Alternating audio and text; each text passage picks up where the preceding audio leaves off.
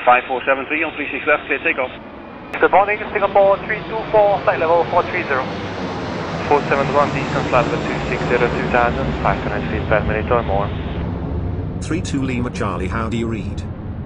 We are route 25. Hallo und herzlich willkommen zu einer neuen Folge von Regio 5, einem gemeinsamen Projekt von GDF und VC.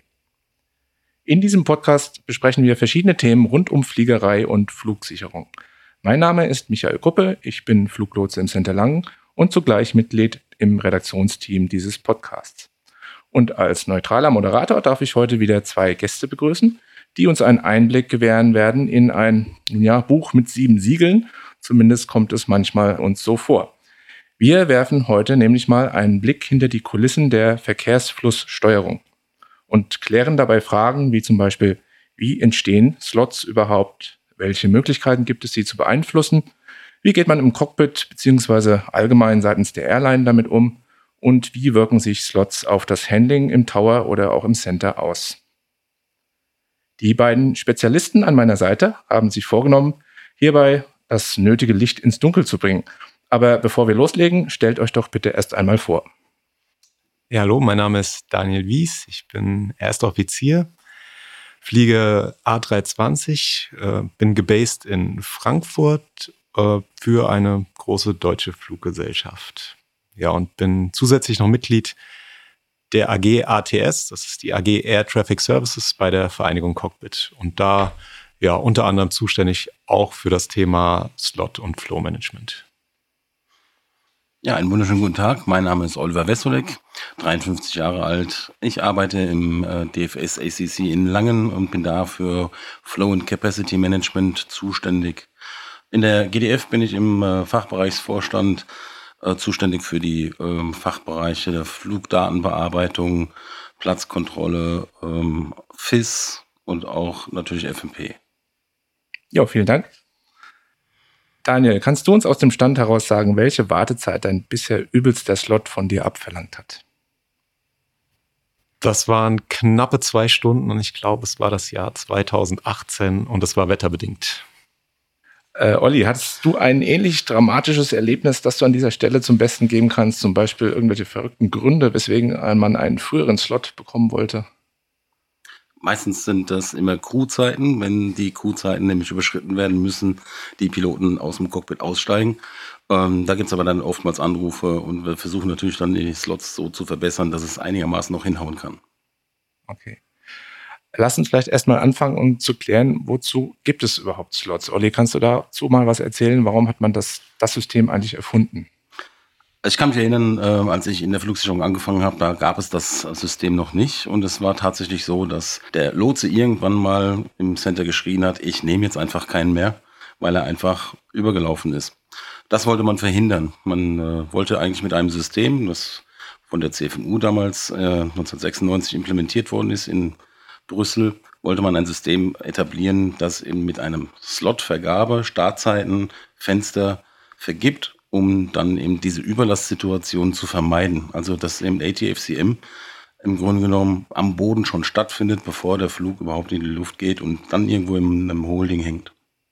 Was sind denn mögliche Ursachen von Slots? Was, was könnte man da erwähnen, aufzählen? Es kann natürlich äh, ganz viele verschiedene Gründe sein. Die heftigsten Gründe sind meistens äh, Wetter, Gewitter natürlich oder auch Schneefall. Da sind meistens dann auch heftigste Delay-Minuten zu erwarten. Aber natürlich Personalausfall, kurzfristiger Personalausfall in einem ACC ähm, kann dazu führen, dass Kapazitätsengpässe entstehen. Oder ganz banal einfach, dass das zu erwartende Verkehrsbild einfach zu viel ist, um das sicher und flüssig abarbeiten zu können in einem Sektor. Wie berechnet sich denn eigentlich eine solche Slotzeit? Und, und es sind ja da immer 15 Minuten mit inbegriffen. Wie, äh, was hat es denn mit diesen 15 Minuten auf sich? Das Slot-Tolerance-Window ist 15 Minuten ähm, mit dieser Calculated Takeoff Time, sprich CTOT, die ähm, veröffentlicht wird, gibt man dem Piloten die Möglichkeit, in diesen 15 Minuten gestartet zu sein. Die 15 Minuten sind ein äh, politischer Wert, der vor Jahren oder am Anfang mit der CFMU etabliert worden ist, der realistisch machbar gehalten wurde für die Piloten auch diese CTOTs einhalten zu können.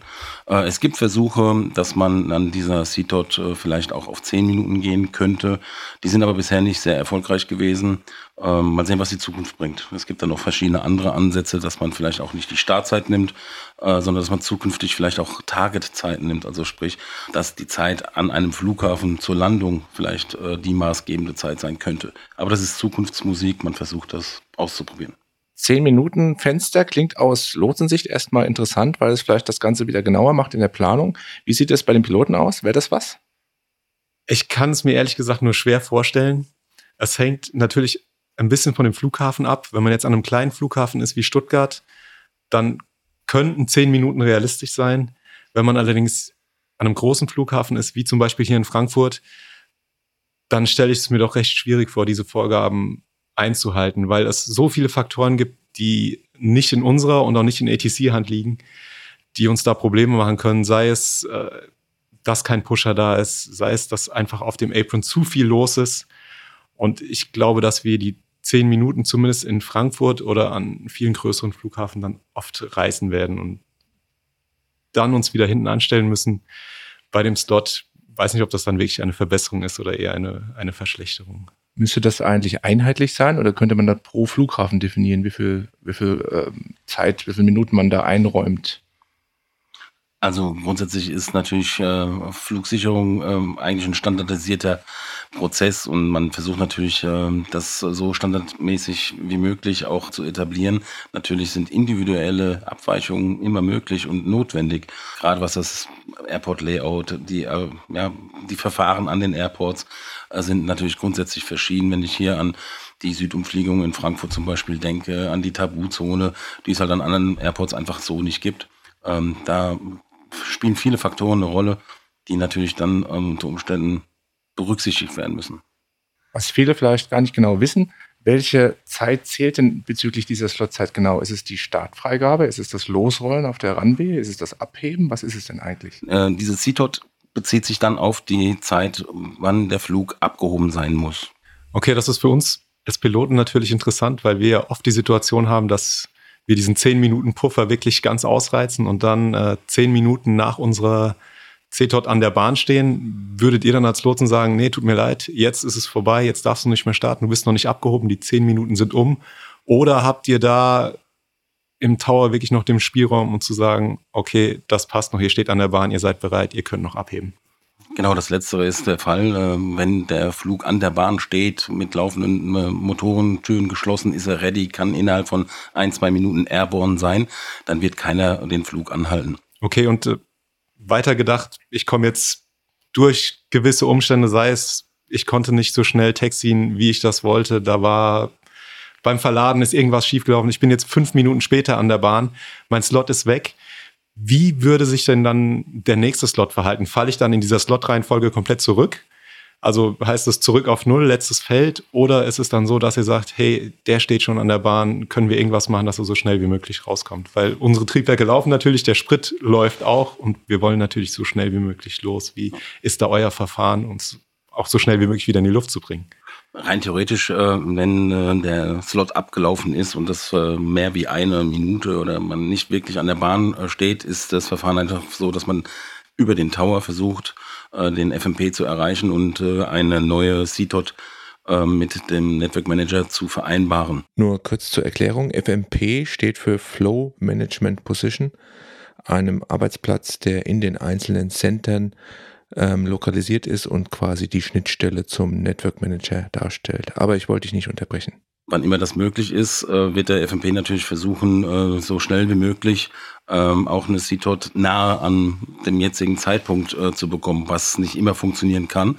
Aber grundsätzlich wird sowas immer koordiniert und man versucht natürlich dann auch das Beste rauszuholen.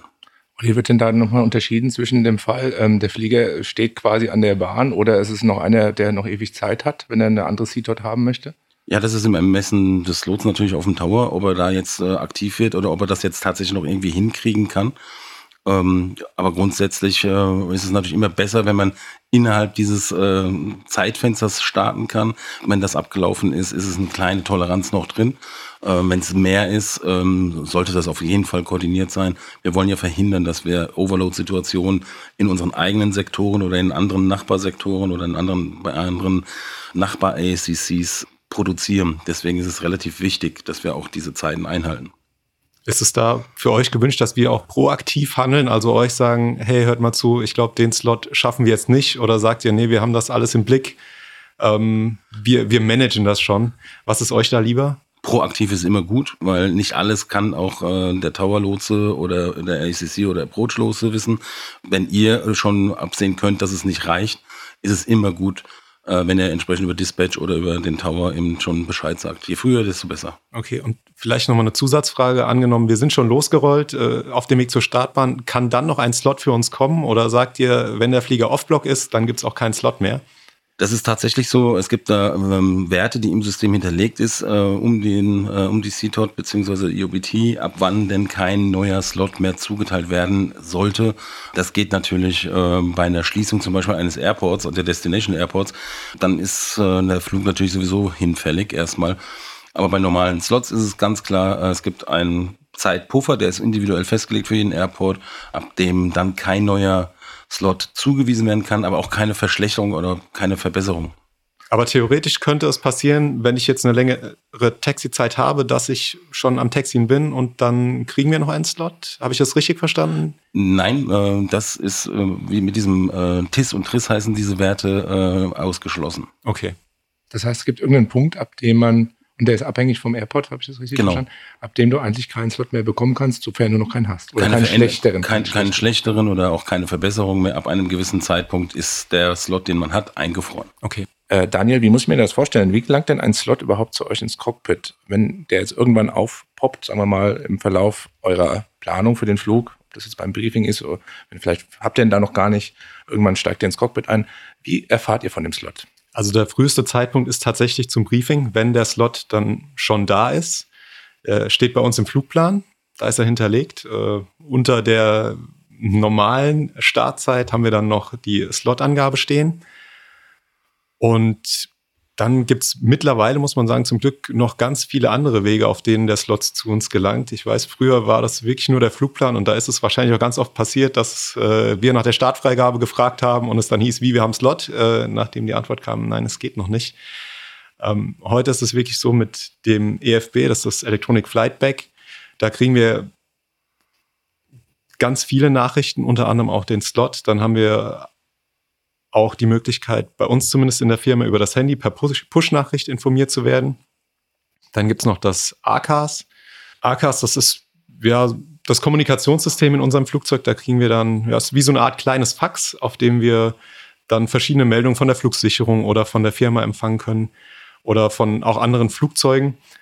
Und auf diesem Wege gelangt dann der Slot auch zu uns. Und der Slot wird auch auf diesem Wege aktualisiert. Das heißt, er tickert bei einer Aktualisierung dann immer aus diesem kleinen ACAS-Drucker heraus. Und an manchen Flughäfen, in Frankfurt ist das zum Beispiel so, oder in Hamburg, da steht der Slot zusätzlich nochmal auf dem Guidance System.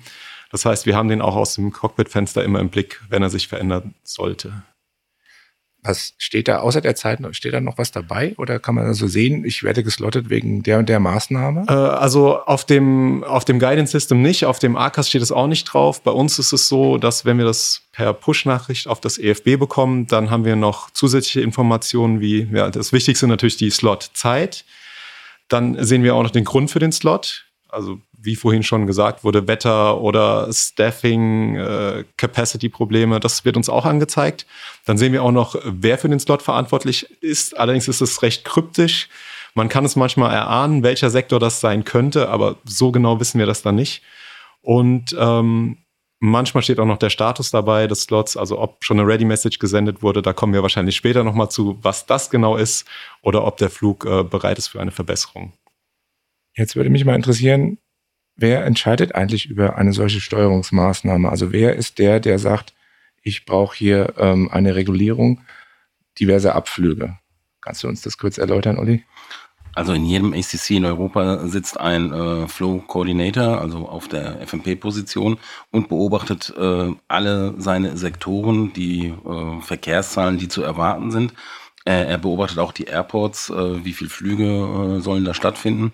Es gibt dazu festgelegte Kapazitätswerte, die besagen, wie viel Verkehr kann ein Lotse in einer Stunde in einem Sektor abarbeiten, sicher und flüssig.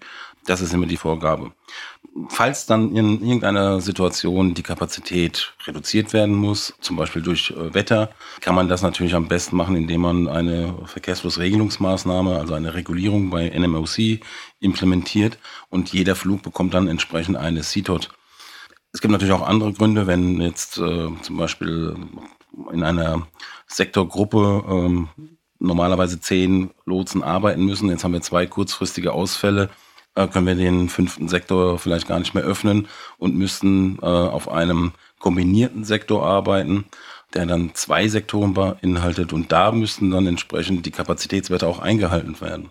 Oder man kann einen Sektor nur mit einem Lotsen besetzen, anstatt mit, wie es üblich ist, mit zwei Lotsen. Das wären Single Sector Operations. Da ist es Vorgabe, dass wir da maximal 50 Prozent des eigentlichen Kapazitätswertes für den Lotsen abarbeiten lassen können. Das alles beobachtet der FMP und äh, berät deinen Supervisor in seinem Center, der dafür zuständig und verantwortlich ist, dass eben das einfach äh, und schnell, unkompliziert, sicher und flüssig äh, auch funktioniert. Der Supervisor entscheidet dann, ob wir eine Verkehrsflussregelungsmaßnahme implementieren oder ob wir andere Maßnahmen wie Überstunden anordnen, Pausenverschiebung oder sonst irgendwelche Maßnahmen, die möglich sind. Auch ein Minimum-Departure-Intervall wäre eine Möglichkeit. Solche Sachen äh, können der, äh, wird der Supervisor dann immer entscheiden. Also der Supervisor ist derjenige, der verantwortlich ist für jedes ACC, der dann die Regulierung implementieren lässt. Das NMOC hast du gerade angesprochen. Ich kenne es noch als CFMU. Vielleicht kannst du uns das nochmal entschlüsseln für die alten Hasen und für die, die damit jetzt dann nichts anfangen können. 1996 wurde die Central Flow Management Unit bei Eurocontrol etabliert in Brüssel.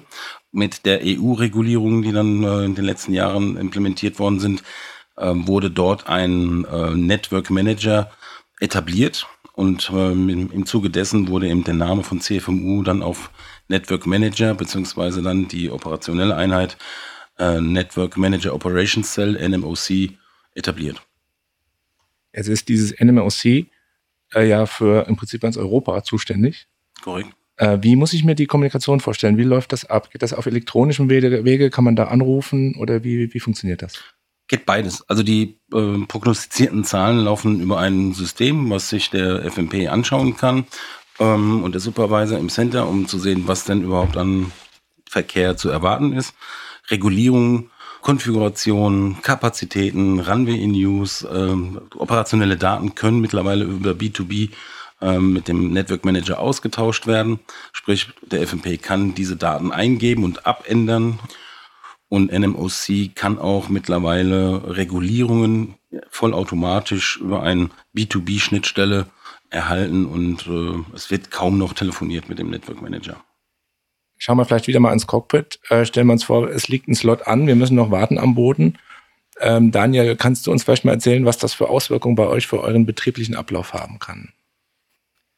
Also es hängt natürlich in erster Linie von der Slotlänge ab. Wenn es ein Slot ist, der fünf oder zehn Minuten nach äh, unserer normalen schedulten Takeoff-Time ist, dann hat er keine großen Auswirkungen. Wenn es jetzt allerdings wirklich ein Slot ist, der länger ist, da sage ich jetzt mal eine Stunde oder zwei, das kann ja alles vorkommen, da müssen wir natürlich gucken, was machen wir? Lassen wir die Passagiere schon boarden? Oder sagen wir, wir warten jetzt noch, der Slot wird sich wahrscheinlich eh nicht verbessern und boarden erst später. Bei uns ist da so die allgemeine Handlungsempfehlung, alles kleiner einer Stunde. Wir sollen schon mal boarden und den Flieger dann ready melden. Und wenn es größer ist, dann noch warten. Das liegt immer etwas im Ermessen der Crew und natürlich auch in Absprache mit ATC. Wir fragen da natürlich auch nach, was habt ihr für einen Eindruck? Wird sich das noch positiv entwickeln oder sitzen wir das ab? Wir können dann natürlich auch Rücksprache mit der Firma halten. Die haben auch Erfahrungswert und können uns da assistieren. Es ist für uns immer ein bisschen problematisch, das abzuschätzen, weil es sich natürlich in jede Richtung entwickeln kann. Ich sage jetzt mal das Worst-Case-Szenario, wir gehen davon aus, der Slot, der verschwindet, wir lassen boarden und sitzen nach einer Stunde immer noch da und warten auf die Verbesserungen, dann kann es natürlich auch passieren, dass die ersten Gäste sagen, okay, ich erreiche meinen Termin jetzt nicht mehr, es hat für mich keinen Sinn mehr, nach Zürich zu fliegen, ich möchte gerne aussteigen. Noch mehr Worst Case wäre dann, es schließen sich dem einen Passagier dann andere Leute an und sagen, ja, dann lohnt sich das für mich auch nicht mehr. Im schlimmsten Fall hat noch jemand Gepäck dabei, das dann ausgeladen werden muss. Das heißt, wir müssen die Ready Message wieder zurücknehmen, sagen, okay, wir können jetzt doch nicht starten. Wer entscheidet denn sowas? Kann ein Passagier plötzlich sagen, ich will aussteigen? Passagier kann grundsätzlich immer sagen, er will aussteigen. Wir können ihn ja nicht zwingen, an, an Bord zu bleiben. Ähm, es ist dann auch so ein bisschen Ermessenssache des Kapitäns Kommt zu sagen. auf die Phase des Fluges Genau, an. Also meine, Es kommt natürlich äh, stark drauf an, äh, in welcher Phase des Fluges wir sind, aber ähm, ich glaube, man kann jemand, der dann im schlimmsten Fall würde er dann randalieren, den würde Ja, man klar. äh, würde man dann nicht mit in die Luft nehmen. Und wie du sagst, es kommt stark auf die Phase, die Phase des Fluges an. Wenn wir jetzt sagen, äh, wir stehen noch eine Stunde hier am Boden und jemand sagt, er will aussteigen, dann ist es natürlich äh, schwer zu argumentieren, nein, das dürfen sie jetzt nicht, vielleicht verbessert sich noch unser Slot. Ähm, deswegen ist es immer für uns ein Abwägen im Cockpit. Was ist denn wahrscheinlicher? Und auf Basis der Informationen, die wir von außen bekommen, ATC und wie bereits erwähnt, Dispatch, äh, versuchen wir dann eine Entscheidung zu treffen, die für alle am besten ist. Also A für die Passagiere und äh, dass wir den Slot dann auch, auch schaffen können, dass wir dann auch ready sind, wenn wir ready sein sollen. wird denn so ein Slot automatisch auch verbessert oder muss man das immer anstoßen? Beides tatsächlich, aber ähm, hauptsächlich, wenn in solchen Fällen ähm, wird das äh, manuell gemacht. Der FMP hat seine Regulierung natürlich im Blick und schaut immer, dass die, äh, dass das Average Delay, was entsteht, dass alle gleich behandelt werden. Äh, Ausreißer, die jetzt mal, sag mal, wenn das Average bei 20 Minuten liegen würde und wir haben jetzt einen Flug da drin, der eine, eine Stunde Delay hätte, äh, ist das ein Ausreißer, den wir natürlich dann versuchen, äh, mindestens auf das Average äh, an Delay wieder zu setzen. Das ist dann eine individuelle Sache mit einem Anruf bei NMOC, um da zu schauen, ob da irgendwo eine Lücke ist, wo er dann noch reinpassen könnte. Was kann man denn generell pilotenseitig ähm, machen, um seinen Slot vielleicht zu verbessern? Welche Möglichkeiten bestehen da? Grundsätzlich ist es immer möglich, wenn, ähm, wenn es gute und wichtige Gründe gibt, dass man den Slot jetzt doch verbessern muss äh, oder dass es hilfreich wäre, ein Anruf äh, im Tower beziehungsweise beim FMP äh, im Center, ähm, dann schaut er natürlich nach, äh, was, was für ein Slot ist, was passiert ist, ob man da irgendwie eine Möglichkeit hat, den irgendwo noch dazu zu nehmen, ob da eine Lücke vielleicht entstanden ist, die man jetzt noch nutzen könnte. Im, im Zweifel würde das auch dann nochmal mit dem NMOC äh, koordinieren. Grundsätzlich ist die Möglichkeit da, ist äh, oftmals auch erfolgreich, aber es gibt keine Garantie dafür. Wenn, äh, wenn wir euch jetzt eine Ready-Message schicken, ähm, seid ihr dann auch daran interessiert, zu wissen, welche Restriktionen wir haben? Also, dass wir dazu sagen, wir haben jetzt aber auch ein Flug, Flugdienstzeitproblem. Ist das was, was euch interessiert? Oder sagt ihr, ah, nee, damit können wir erstmal nichts anfangen. Wir wollen nur wissen, okay, ihr seid jetzt ready und haben das im Hinterkopf? Oder sind so Informationen wie ja, Flugdienstzeit oder andere Faktoren, die uns beeinflussen, für euch da wichtig? Tatsächlich ruft uns äh, gerade das Dispatch äh, der großen Airlines ruft uns tatsächlich an und sagt, äh, auf dem Flug haben wir unter Umständen ein, ein Crew-Problem, äh, Crew-Dienstzeiten-Problem äh, und äh, dann schauen wir tatsächlich nach, äh, ob da irgendeine Verbesserung möglich ist. Ist aber auch nicht immer möglich. Kommt halt auch immer auf die Gesamtsituation drauf an. Macht ihr euch im Cockpit auch mal Gedanken, äh, was ihr noch unternehmen könnt, jetzt nach dem Motto, bevor ich jetzt eine Dreiviertelstunde warten muss? Dann gehe ich halt nicht so hoch, wenn ihr seht, das ist das Problem. Geht man in die Richtung oder überlegt vielleicht auch zu sagen, ich fliege vielleicht irgendwie anders, wo, wo keine Verstopfung in der Luft vorhanden ist? Geht das? Ja, das machen wir aber nicht selbst, zumindest nicht bei den großen Airlines, sondern wir fragen natürlich bei Dispatch an, ob es nicht irgendeine Möglichkeit gibt, wenn man uns umplant, zum Beispiel um den regulierten Sektor herum, ob das Sinn macht. Manchmal macht es Sinn, manchmal macht es natürlich keinen Sinn, wenn man einen Umweg fliegen muss, der äh, viel gravierender ist als äh, also ist kostenmäßig als äh, das Delay, das wir verursachen, dann macht das natürlich keinen Sinn. Aber das würde dann Dispatch regeln, dass sie sagen, okay, wir planen euch tiefer, wir planen euch äh, um den Sektor herum oder wir ähm, verlegen den Flug vielleicht auch ganz, dass wir sagen, okay, äh, es macht keinen Sinn, dass ihr fliegt mit eurer Flugdienstzeit. Äh, wir gucken, das übernimmt eine andere Crew und ihr fliegt jetzt äh, einen anderen Flug, der nicht reguliert ist. Aber das sind alles Dinge, die werden von Dispatch angestoßen. Das ist nicht so, dass ihr da irgendwelche Ideen äußert. Wir können natürlich immer Ideen äußern, aber ich sag mal, das große Bild hat natürlich Dispatch. Die wissen am genauesten Bescheid, was, wie und wo reguliert ist. Und natürlich muss der Flugplan dann auch von Dispatch neu erstellt werden, weil wenn wir den Sektor umfliegen, bedeutet das natürlich eventuell oder zu einer hohen Wahrscheinlichkeit auch ein äh, Treibstoffmehrverbrauch. Und das muss ja alles im Flugplan hinterlegt und berücksichtigt werden. Nun gibt es ja doch die zum Teil sehr kreative Möglichkeiten, einen Flugplan so aufzufallen, dass er slotfrei oder zumindest mit einem besseren Slot ausgestattet wird. Äh, Stichwort dazu ist Jojo-Flugplan. Also ich habe verschiedene Höhen im Verlauf meines Fluges, die ich bewusst wähle, damit ich halt gesteuerte Sektoren, regulierte Sektoren äh, meide. Ist das ein sinnvoller Weg, Olli? Wie würdest du, was würdest du dazu sagen? Auf gar keinen Fall. Jojo-Flüge sind äh, tatsächlich ein sehr großes Problem. In den letzten Jahren gab es das tatsächlich, also gerade in 2018, 19, ähm, sind solche ja, ausweglosen Versuche äh, immer wieder von verschiedenen Airlines ähm, genutzt worden. Das Problem bei der ganzen Geschichte ist, es ist im Grunde genommen ein Missuse der vorhandenen Kapazität, die wir haben. Man geht dann im Grunde genommen an einem Punkt in einen Descent, um eine Regulierung zu vermeiden, an dem eigentlich gar kein normalerweise kein Descent geplant ist, wo unter Umständen auch bei ATC kein Aktaustausch stattfindet. Das heißt, der Lotse müsste mit seinen Nachbarn ähm, telefonieren und ähm, den Flug koordinieren an einer Stelle, wo es normalerweise völlig unüblich ist, sowas zu tun. Das bedeutet, der Lotse hat einen Mehraufwand an Arbeit, eine, die Workload steigt, die Komplexität im Sektor steigt, vielleicht sogar in beiden Sektoren, die dann davon betroffen sind. Im Cockpit ist das wahrscheinlich ähnlich, dass da eben auch dann die entsprechende Workload steigt.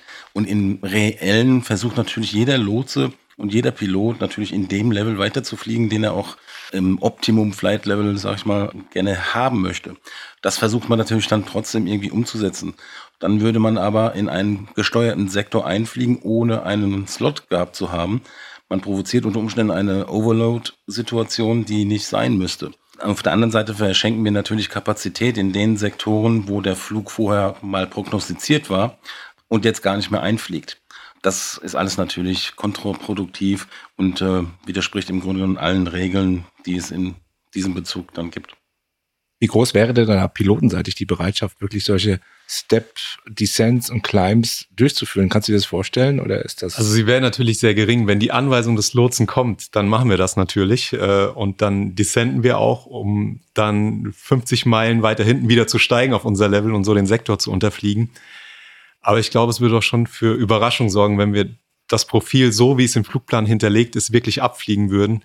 Und das widerspricht ja auch zum großen Teil der Philosophie Fly as Filed, um genau sowas zu verhindern, was Olli gerade eben gesagt hat, nämlich dass ein Sektor überlastet wird, indem wir in ihn einfliegen, obwohl wir das eigentlich gar nicht geplant hatten. Also Fazit, die wesentlich sinnvollere ähm, Version, um einen besseren Slot zu bekommen oder um sich die Situation zu verbessern, ist eigentlich das, was wir schon gerade besprochen haben, das über ein Anstoßen beim NMOC zu machen, über die Flugsicherung. Genau. Dann würde ich sagen, unser Slot ist soeben abgelaufen. Ich sage vielen Dank an euch beide, dass ihr uns heute so, so viele Fragen beantwortet habt. Und vielen Dank auch wieder an unsere Zuhörer. Wir hoffen, diese Folge hat auch euch wieder zu der einen oder anderen neuen Erkenntnis verholfen. Wie immer gilt, wenn ihr Fragen oder Anmerkungen zur heutigen Folge habt oder auch Anregungen und Vorschläge für künftige Folgen, dann schreibt uns das bitte. Alle Infos hierzu gibt's über die Website radio5.de. In diesem Sinne, tschüss und bis zum nächsten Mal. Ja, vielen Dank, dass ich hier sein dürfte und äh, bis zum nächsten Mal. Tschüss.